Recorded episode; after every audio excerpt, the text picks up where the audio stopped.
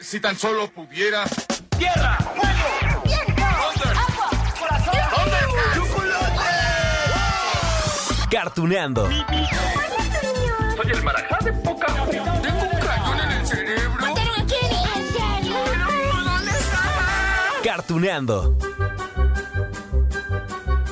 Hola, hola, amigos de Cartuneando. Ay, díganme, por favor, por favor, que, que se han divertido tanto como yo, o más, ¿eh? Con los capítulos anteriores de esta segunda temporada de Cartuneando. Híjoles, que a ver, prácticamente hemos viajado ya, ¿qué? 100 años atrás para revisar el, origen de las caricaturas. Ya viajamos a la Edad de Piedra con los Picapiedra. Nos fuimos a Manhattan juntos con Don Gato y su pandilla. Con Benito. Con Cucucho, de Demóstenes, Panza y Espanto. Bueno, ya tuvimos nuestro primer encuentro con los superhéroes y ahora, ahora vamos a hablar de algo muy básico, digamos, en las series animadas de televisión.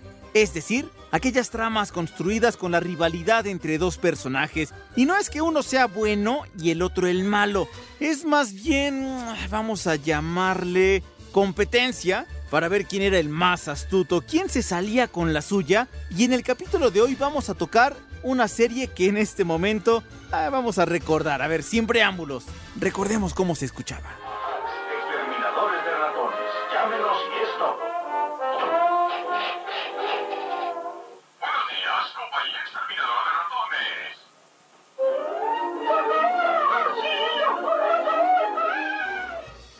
Sí, amigos, son Tom y Jerry, una de las parejas más famosas de la televisión. Y bueno, les decía que no se trata de ver a uno de estos dos personajes como villano, porque su rivalidad más bien era divertida, ¿no? O sea, Tom era un gato con malicia, sí, sí, era quisquilloso, como no. Pero bueno, le faltaba astucia para atrapar a Jerry. Digamos que el ratón salió más listo y por eso es que la serie de televisión era muy divertida ver esos múltiples intentos de Tom por atrapar a Jerry. Atención, por favor. Interrumpimos esta transmisión para hacerles una advertencia urgente. Un ratón blanco acaba de escapar del laboratorio experimental. Antes de escapar, consumió la suficiente cantidad de un nuevo explosivo secreto para destruir una ciudad. Pero bueno, antes de continuar con la trama de esta caricatura, les cuento, ¿no? Un poquito de la historia, de cómo surgió, a quién se le ocurrió, cuántos capítulos o cortometrajes son. Son un total de 164 transmitidos, escuchen bien, desde 1940, así amigos de Cartuneando, es decir, hace 80 años. Bueno, casi tres cuartos de siglo más, ¿eh? Y bueno, fueron producidos en un principio por Hanna-Barbera, William Hanna y Joseph Barbera. Y bueno, los protagonistas ya lo dijimos, era un gato gris, gris azulado y un ratón café. Aunque bueno, también había personajes recurrentes, por ejemplo, un ratoncito chiquito con pañal. Tuffy, si se acuerda, ¿no? Siempre tenía su biberón. Era familiar de Jerry, que unos dicen que era sobrino, otros dicen que era primito, otros dicen que era su hijo, no, era su primo, eso dicen. Y bueno, estaban también los amigos de Tom. Había una señora que vivía con ellos, ¿se acuerdan? En algunos capítulos había una señora que era, digamos, como la jefa de Tom. Bueno, en fin, vamos a escuchar esto. Ah, bueno, vamos, Tom, y es hora que salga. Recuerda que dormir fuera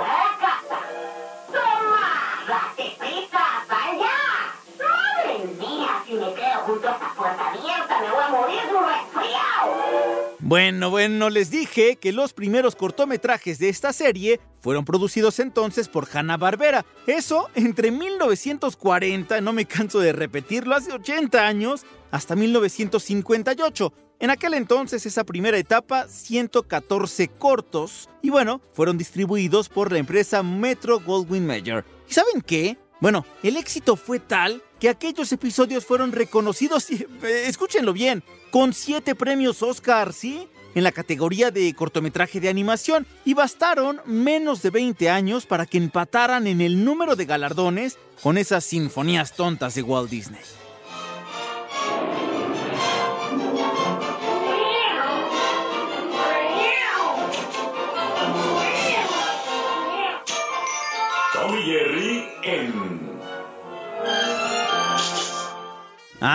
Pero bueno, la historia de éxitos de Tom y Jerry no, no, no, no paró allí. Miren, 1957 hubo una crisis en los estudios MGM, ¿sí? Una de las tantas crisis por las que ha pasado. Bueno, cerraron en aquellos años, por ahí del 57, 58. Ya en los años 60, cuando reabrieron, El gato y el ratón, bueno, tuvieron su segundo aire con más cortometrajes. hicieron nada más otros 13, ¿no? Producidos entre 1961 y 1962. Y bueno, el éxito regresó a los personajes y entonces Tom y Jerry se convirtieron en la serie de cortometrajes de animación más taquillera de la época. ¿A quién creen que dejaron atrás allá en los años 60? A los Looney Tunes, que también ya tenían un imperio. Bueno, ya contamos un poquito, próximamente habrá más de ellos. Pero bueno, en aquellos años, por ejemplo, ya eran conocidos Porky, Box Bunny, el Pato Lucas, próximamente en Cartuneando.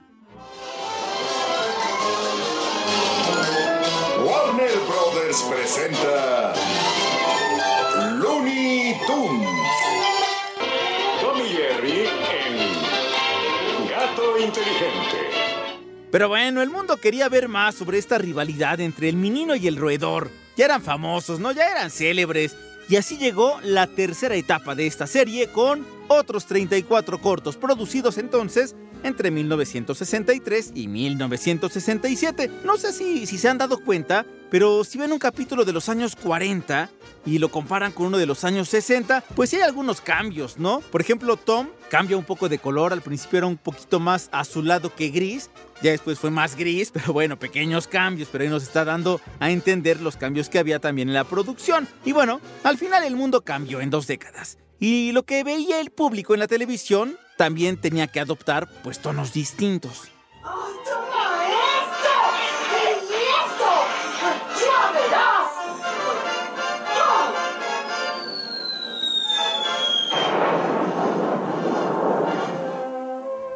Ay amigos, y en esto de los cambios habrá que decir que en este siglo también se produjeron más episodios sí, de Tommy Jerry. En serio, ¿no, ¿no los han visto? Sí, están del 2001 al 2014 y así es como llegamos a ese total de 164 cortos animados de la serie que hoy recordamos ahí con tanto agrado. Pero bueno, de la cual tendremos que hablar a profundidad porque miren, les adelanto amigos de Cartuneando, así como ven esta caricatura entretenida, así divertida por supuesto, pero híjole, ha tenido un montón de detractores, sí, claro, por la violencia que exhibe, dicen sin medida. En serio, grupos de padres de familia, agrupaciones civiles que consideraban incorrecto que Tom y Jerry se golpearan tanto, que se ataquen con armas, en fin.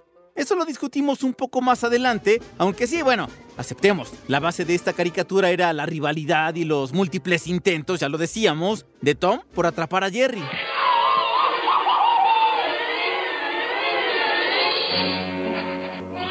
Capítulo quinto. Un ratón arrinconado nunca se defiende.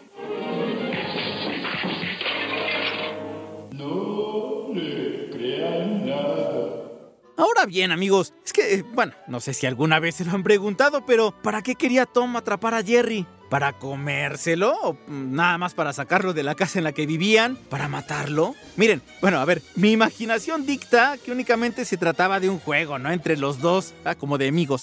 Así como les dije hace rato, eran rivales. Y al final, bueno, Tom era un depredador, un, un, felino. Y bueno, Jerry era la víctima, la víctima natural, pues era un ratón. Tampoco olvidemos que en algunos capítulos salía una señora, sí, con semejante escoba para reprender a Tom cuando se portaba mal. Se supone que esa señora también quería que el gato sacara al ratón de la casa, es decir, Tom nada más quería cumplir con su trabajo, no cazar a Jerry. ¿Qué cosa puede hacer un gato que no pueda hacer un perro? Atrapar un ratón. ¿Ah, sí? Haremos un trato. El que atrape al ratón se queda. Ve por él, Pike. Pero bueno, en algunos capítulos, Tom y Jerry comparten cierta, ah, digamos, camaradería. Simplemente peleaban por la misma comida. El caso es que, que, bueno, sus peleas nos divertían. Y aquí debo hacer un alto, amigos. Les tengo que preguntar esto. A ver, ¿alguna vez les incomodaron las peleas de Tom y Jerry? O, bueno, tachaban, digamos, excesivamente violentas estas peleas. ¿Les perturbaron? Se los pregunto porque prácticamente, desde que surgieron, ya les dije, 1940, pues diferentes grupos de padres de familia se han quejado por la violencia extrema, dicen, que mostraban en pantalla.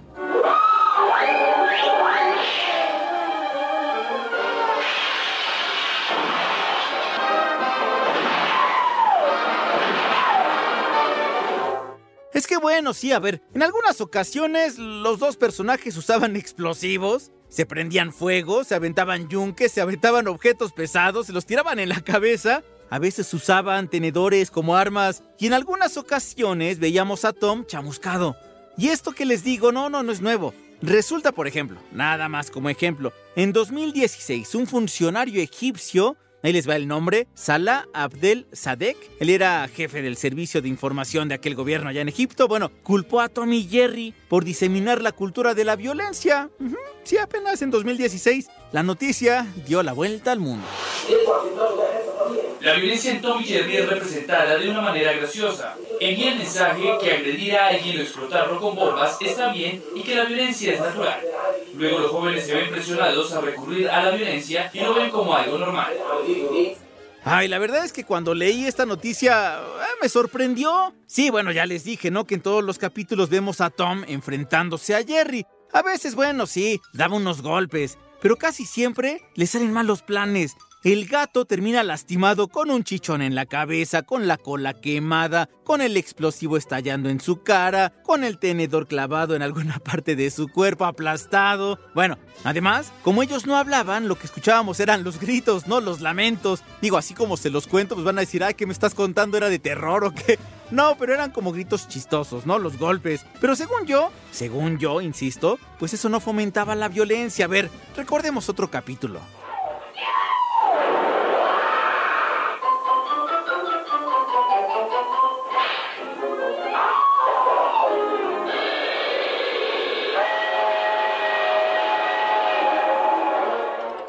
¿Y saben qué? Es que, a ver, yo no me acuerdo, ¿eh? No, recuerdo algún capítulo donde viéramos sangre de Tommy Jerry.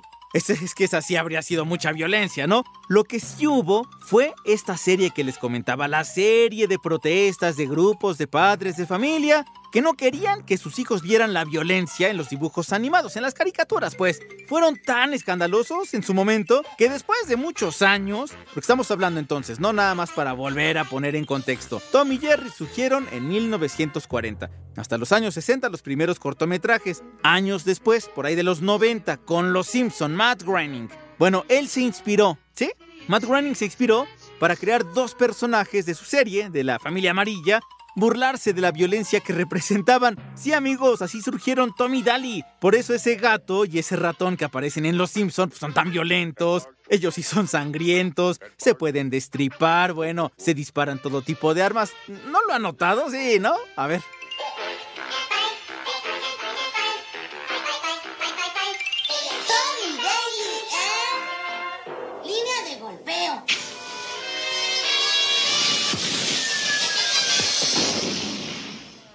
Claro, para Tommy Daly también se retomaron características pues de otros personajes animados como Mickey Mouse, pero básicamente esos personajes se burlaban de la violencia que veían los niños en la televisión como en las caricaturas. Ya ven, ¿no? Que los Simpson surgieron como una forma de criticar, pues digamos, los vicios de la sociedad norteamericana. Pues entonces allí ven a, a Bart, a Lisa, a Maggie, pasando horas frente a la televisión riendo a carcajadas porque Daly ya le cortó la cabeza a Tom, porque ya lo deshizo en ácido, porque ya, bueno, todo lo que le pasaba al pobre Tom. ¿De dónde sacaría una bebé inocente la idea de atacar a su padre con un mazo?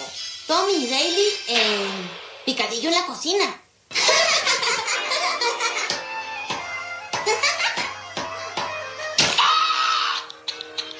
Miren, mi intención no, no es que satanicemos o que ya no los vean, ¿no? Que ya y le apaguen ahí, tiren sus DVDs. No, no, no, para nada, no hagan eso. Simplemente, bueno, se los cuento como dato curioso. Y quizá, bueno, para que vean las caricaturas con otros ojos, entender que, bueno, los contextos en los que fueron creadas estas caricaturas pues, eran muy diferentes a lo que hoy vivimos en 2020. Digo, yo no me siento afectado por ver esas caricaturas o, u otras tantas, ¿no? Tanto japonesas como estadounidenses, bueno, donde los protagonistas se golpeaban, pues estaban en constante guerra. Pero para eso vamos a tener esa entrevista especial un poquito más adelante. Es que bueno, sus peleas eran divertidas. Se entendía, ¿no? Que eran dibujos animados, es decir, que no era la realidad, era fantasía. Su atención, por favor. Acabamos de enterarnos por los jefes del laboratorio que el explosivo que contiene el ratón blanco ya no es peligroso. Nos han asegurado que el ratón blanco ya no explotará.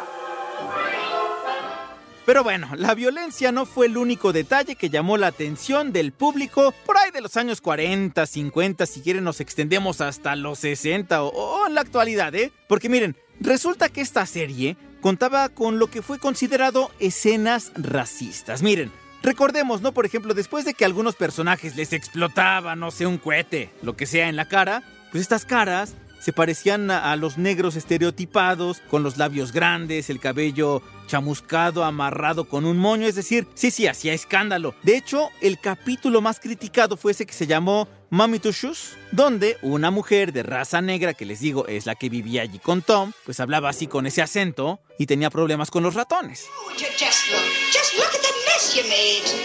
Now understand this, Thomas. If you break one more thing, you're going out.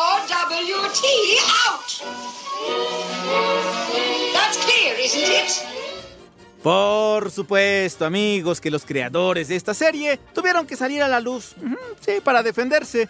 Y bueno, fue Joseph Barbera, sí, de Hanna-Barbera, el que salió y afirmó que las escenas raciales no reflejaban su opinión racial.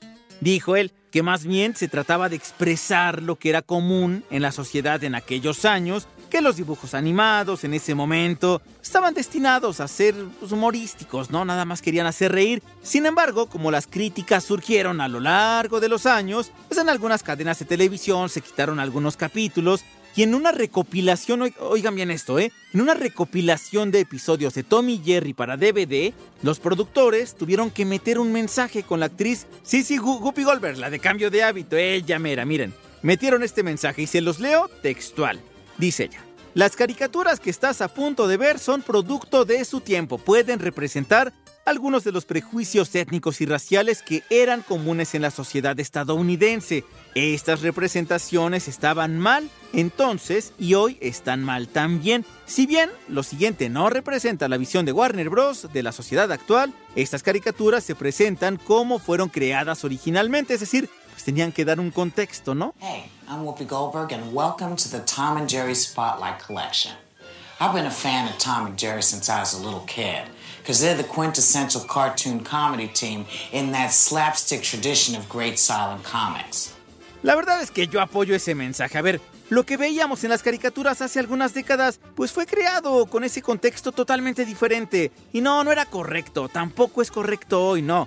Pero bueno, tenemos que ubicar los contextos. Ahora que tampoco se trata de cerrar los ojos, algunos episodios que llamaban particularmente la atención, miren, hay dos, ¿eh? Que les voy a compartir. En el primero, se supone que Tom se muere. Sí, así, es que ya les dije, no, bueno, Tom se muere. Su alma, su alma llega al cielo, donde hay una fila de gatos esperando entrar al paraíso. Cada uno va explicando cómo murió. Uno tiene un chichón en la cabeza, entonces seguramente lo golpearon.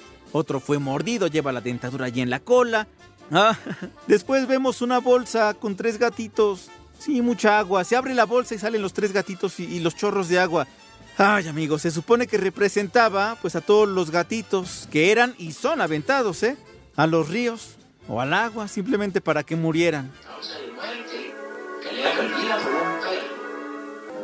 Pobres muchachos, ¿no?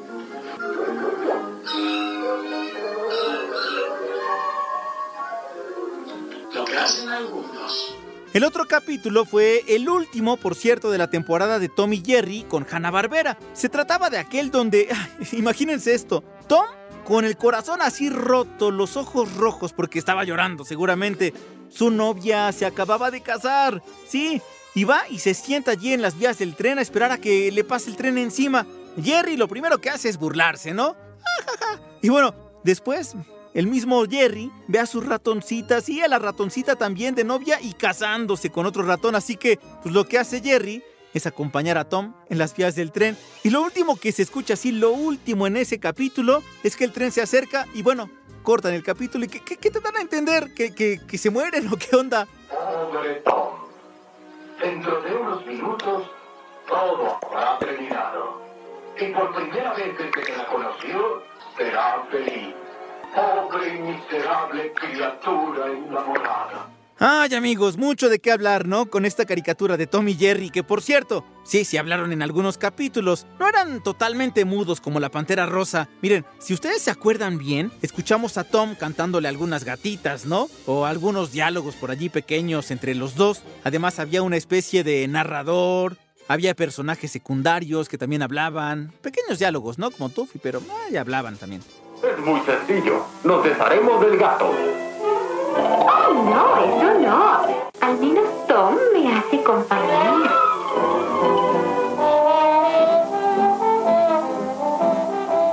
Bueno amigos, y ahora sí, la entrevista. Vamos pues de una vez con esta charla especial.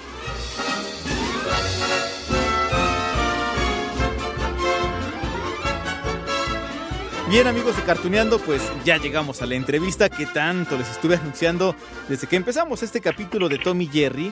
Y bueno, por supuesto, eh, miren, tenemos una opinión bastante, bastante especial de un gran amigo, yo lo quiero mucho, es Eduardo Calixto, querido Tocayo. Él es médico cirujano, doctorado en neurociencias por la UNAM, postdoctorado en fisiología cerebral por parte de la Universidad de Pittsburgh. Entonces, díganme si no, su opinión vale muchísimo y más con lo que estamos hablando. Antes que nada, te, te saludo, querido Tocayo, ¿cómo estás? Querido Tocayo, es un honor y de verdad un privilegio poder platicar con todos ustedes.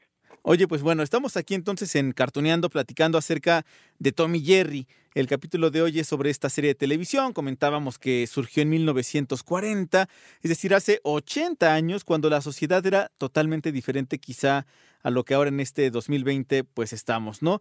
Y hemos estado hablando mucho sobre la violencia, sobre cómo, bueno, Tommy Jerry, pues de lo que trataba esta caricatura es de que uno se golpeaba al otro, trataba de ser uno más, eh, digamos, astuto que, que el otro para ver quién era el más fuerte, el más hábil, el más inteligente pero prácticamente lo que veíamos en esta caricatura eran golpes, a veces a Tom le salían chichones, a veces se chamuscaba, a veces se quedaba sin cola, es decir, esa violencia a la cual estamos eh, o hemos estado por muchos años, pues no sometidos, pero sí viéndola ahí en televisión. ¿Qué piensas sobre todo esto y qué dice el campo de la neurobiología, querido Tocayo? Habrá que hacer varios reconocimientos aquí en el procesamiento de, del análisis de, esta caricatura y de algunas más que, bueno, eh, eh, en términos generales el proceso de la violencia aparece como un fenómeno natural y una consecuencia de, de para obtener o la, en la búsqueda de obtener lo que se quiere se justifica. E, en estos contextos que hoy en el marco de las neurociencias indican, empezando prácticamente esta década, eh, indica claramente que hoy podemos reconocer que los hechos violentos dependen también en qué edad los vimos y cómo esto puede repercutir en la manera como se entienden cada uno de estos eventos y eventualmente cómo estos pueden cambiar la interpretación de un fenómeno. Me voy a explicar específicamente con este con este punto. Son tres factores que están involucrados en el entendimiento, en la generación y en la interpretación de la violencia. Es el psicológico, el biológico y el social y los tres tienen un determinismo recíproco entre ellos. Indica claramente eh, los datos eh, de, las neurociencias que si entre los 7 y 14 años vemos estos, esta, estas caricaturas, estos ejemplos, esta relación de acontecimientos violentos y su justificación, se van atenuando con mayor fuerza que si esto existiera en otra etapa de la vida. Y esto se da porque entre los 7 y 14 años las estructuras neuronales que están relacionadas con la interpretación de información, que es el giro del símbolo, una, un, un, grupo de neuronas que están eh, agrupadas y que además también interpretan dolor, tanto físico como moral, y, y, allí también se encuentran las neuronas espejo, van a tener comunicación con el área de la memoria, que es el hipocampo, con el inicio de las conductas, que es la amígdala cerebral, y una regulación de estas interpretaciones que se dan también con la corteza prefrontal.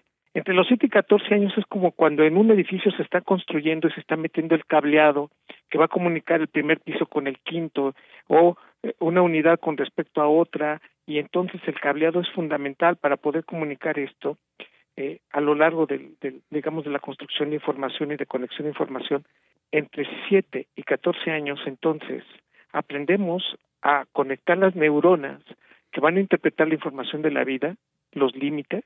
Entre los 7 y 14 años tenemos prácticamente, estamos generando el, el, el piso de una estructuración de la que va a memorizar prácticamente para toda la vida y además en esta etapa de la vida que es muy crítica nos encontramos con situaciones de cambios en la regulación de por qué algunas personas son más violentas que otras o un detonante puede ser más fuerte.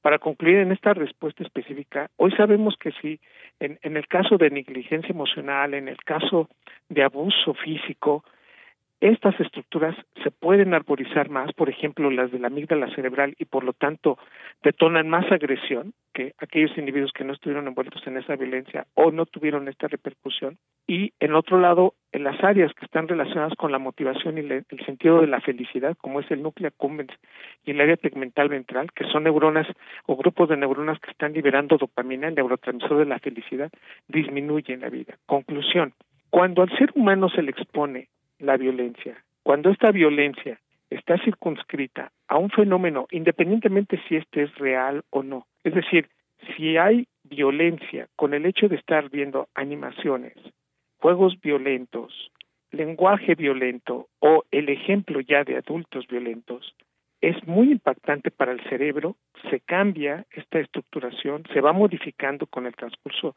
de los días, meses y años y por lo tanto está haciéndose un cerebro que no era violento, se hará violento y, queda muy claro que los procesos muy comunes de toda esta situación es que repiten la violencia casi de la misma forma como la vieron o como se les enseñó.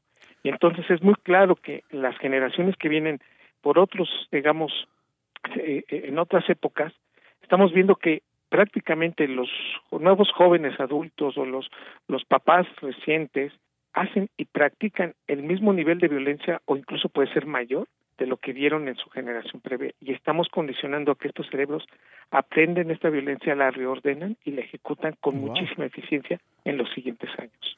Wow, la verdad es que es interesante cómo sí, de alguna forma sí, sí, sí repercute.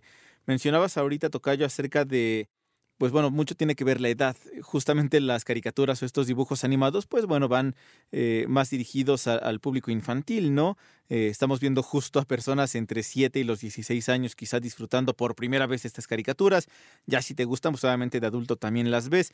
Pero entonces, ¿esto quiere decir que debería ser importante ver estas caricaturas acompañado de un adulto que te pueda guiar?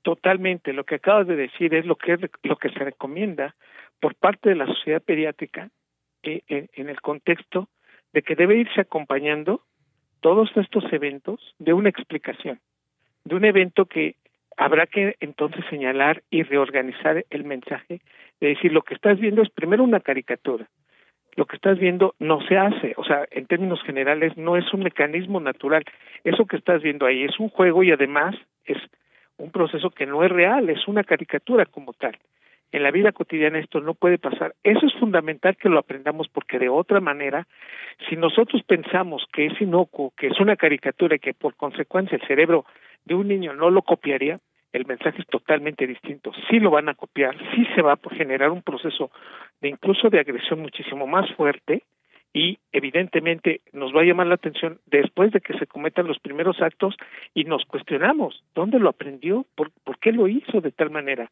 qué es lo que eh, generó el detonante y nos damos cuenta que incluso muchos de los primeros aspectos violentos se aprendieron específicamente en el televisor que está en la sala de casa. Wow, porque bueno, estamos hablando en este momento de Tommy Jerry, pero por supuesto podemos enlistar el Coyote y el Correcaminos, eh, Piolín y Silvestre. Básicamente, bueno, muchas de las caricaturas que, que hemos visto, ahora esta segunda temporada de Cartuneando habla de las caricaturas de Estados Unidos, pero bueno, la animación japonesa está más construida con todo esto, ¿no? Por lo menos en Tommy Jerry, ya lo comentamos, no ha habido, no, no hubo sangre, no hubo ese tipo de escenas como más grotescas, como a lo mejor pudiera haber en otras caricaturas, pero qué importante lo que cuentas, esto de ver las caricaturas en compañía quizá de un adulto, porque recuerdo, Tocayo, que eh, hace muchos años me platicaba una profesora, me acuerdo de primaria, que a su hijo le tenía que explicar, a ver, de la alcantarilla no van a salir tortugas, no son ninjas, no hay una rata gigante. Pero entonces, bueno, si explican este proceso de, fantasía, bueno, de la diferencia entre fantasía y realidad, pues entonces qué importante explicar que esos golpes que reciben estos personajes, Tommy y Jerry, pues no tendrían que ser así. Sí, y, y, y la otra parte que es esencial es que uno lo considera cómico o eh, un golpe, una caída, se tergiversa la información y decir es que es cómico reírse de alguien que se está sufriendo o está viviendo la consecuencia de un evento y entonces el malo debe ser castigado y está bien que tenga digamos la repercusión de la violencia por el hecho de, de, de, considerarlo lo bueno y lo malo. Lo interesante es que estas primeras construcciones de la vida que nos están señalando que muchas veces eh, eso lo vamos a llevar sin quererlo o, o incluso sin un proceso natural de estarlo pensando que así deba de suceder, la gran mayoría de los seres humanos construimos esto y de manera muy interesante cuando se hacen estudios de resonancia magnética y vemos que una persona activa áreas cerebrales que van en proporción a primero a la empatía y segundo a sentir que el, dolor de la otra persona también me modifica a mí, me hace sensibilizarme, nos damos cuenta que cuando hay violencia en estos procesos desde estas etapas de la vida, ese ese ese campo, esa esa interacción fisiológica se pierde. Entonces disminu disminuimos empatía, normalizamos nuestra violencia o incluso generamos que la única manera como nuestro cerebro va a poner atención es a través de la violencia y eso ya son datos muy delicados que, claro. que, que estamos dejando pasar en estas generaciones. Oye, Tocayo, y supongamos, digo, yo ya soy de la generación que pues vi Tommy Jerry, eh, a lo mejor en algunos capítulos pues los veía con mis papás, pero digamos ya los disfruté, ya estoy viendo en este momento Tommy Jerry con otros ojos, pues después de lo que acabo de, de leer y lo que hemos compartido aquí en Cartuneando, pero digamos, hay forma quizá de revertir o, o de ser más empáticos, de, de hacernos la conciencia de que, bueno, esa violencia que vimos por muchos años en la televisión y que la seguimos viendo a manera de caricatura, aunque fueran muy chistosas y aunque pertenecieran a una época totalmente diferente, bueno, no me afecte ahora. Sí, claro. Hoy, digo, eh, eh, aquí hay dos puntos que tú estás mencionando. Contesto el segundo y luego el primero. Uh -huh. Sí, efectivamente, ya ahora en esta etapa adulta y, y, al ser más consciente de este evento, cambia, digamos, la forma como lo analizamos, incluso el, el humor con, con que tomamos las cosas y la lógica con la que se resuelve el capítulo. Y entonces decimos, bueno, eh, seguramente cuestionaríamos más el aspecto y no, no repercutiría tanto en nosotros. Aquí el punto es que no es lo mismo que veamos estas caricaturas entre los 7 y 14 años, específicamente más entre los 7 y los 10 años en donde el evento es más fuerte y puede ser nocivo incluso, que cuando ya tenemos 18, 19, 20 años en donde dice, bueno, esto sí, ahora sí está totalmente desproporcionado, hay una disonancia cognitiva de lo que es la realidad con lo que estoy viendo con esta con este cartoon, pero ahora la, viene la segunda parte. Sí podemos modificarlo, incluso si de alguna manera yo justifico violencia porque lo vi en, una, en alguna situación y, y me pareció normal haberlo aprendido en esa, en esa condición, lo podemos cambiar, sí, sí se puede hacer. Cada tiempo, y esto implica claramente que la terapia y los apoyos psicológicos ayuda, ayudan mucho a revertir estas situaciones. La conclusión específica es que sí, el cerebro puede reorganizar, reaprender, y en algunas situaciones, ya cuando somos adultos y tenemos construidas estas redes neuronales, prácticamente la violencia ya no va a tener repercusión en la manera como somos. Entonces lo que estoy diciendo es que la vulnerabilidad del cerebro es muy grande en una etapa crítica de la vida y es ahí donde se ven, y este es el proceso en donde se disfrutan más, que son los niños. Y es por eso que hay que ir a esa etapa de la vida y sí, sí nos conviene dar una explicación y sí nos conviene cuidarlo y, y, y, y, explicarle al niño que eso no se hace y aunque suene y se vea chistoso, no debe hacerse porque nosotros te, eh, ofrecemos y tenemos y, y, y, construimos al cerebro de una manera distinta, como podría ser en una caricatura, y mucho más explicando que el dolor no puede, eh, digamos, si la violencia no debe eh, responderse a través de actos violentos. Perfecto, pues querido Tocayo, mejor explicado no podía ser, así que te agradecemos pues, a nombre de todos quienes estamos aquí en Cartuneando esta gran explicación que nos das. Eh, él es Eduardo Calixto, médico cirujano, doctorado en neurociencias por la UNAM, postdoctorado en fisiología cerebral por parte de la Universidad de Pittsburgh. Lo encuentran también en Twitter, eh, arroba e no se pierdan todos los neurotweets que también nos da pues semana con semana. Así que Tocayo, muchas gracias. Un abrazo. Un abrazo. Y un honor poder estar con ustedes. Muchas gracias, hasta luego.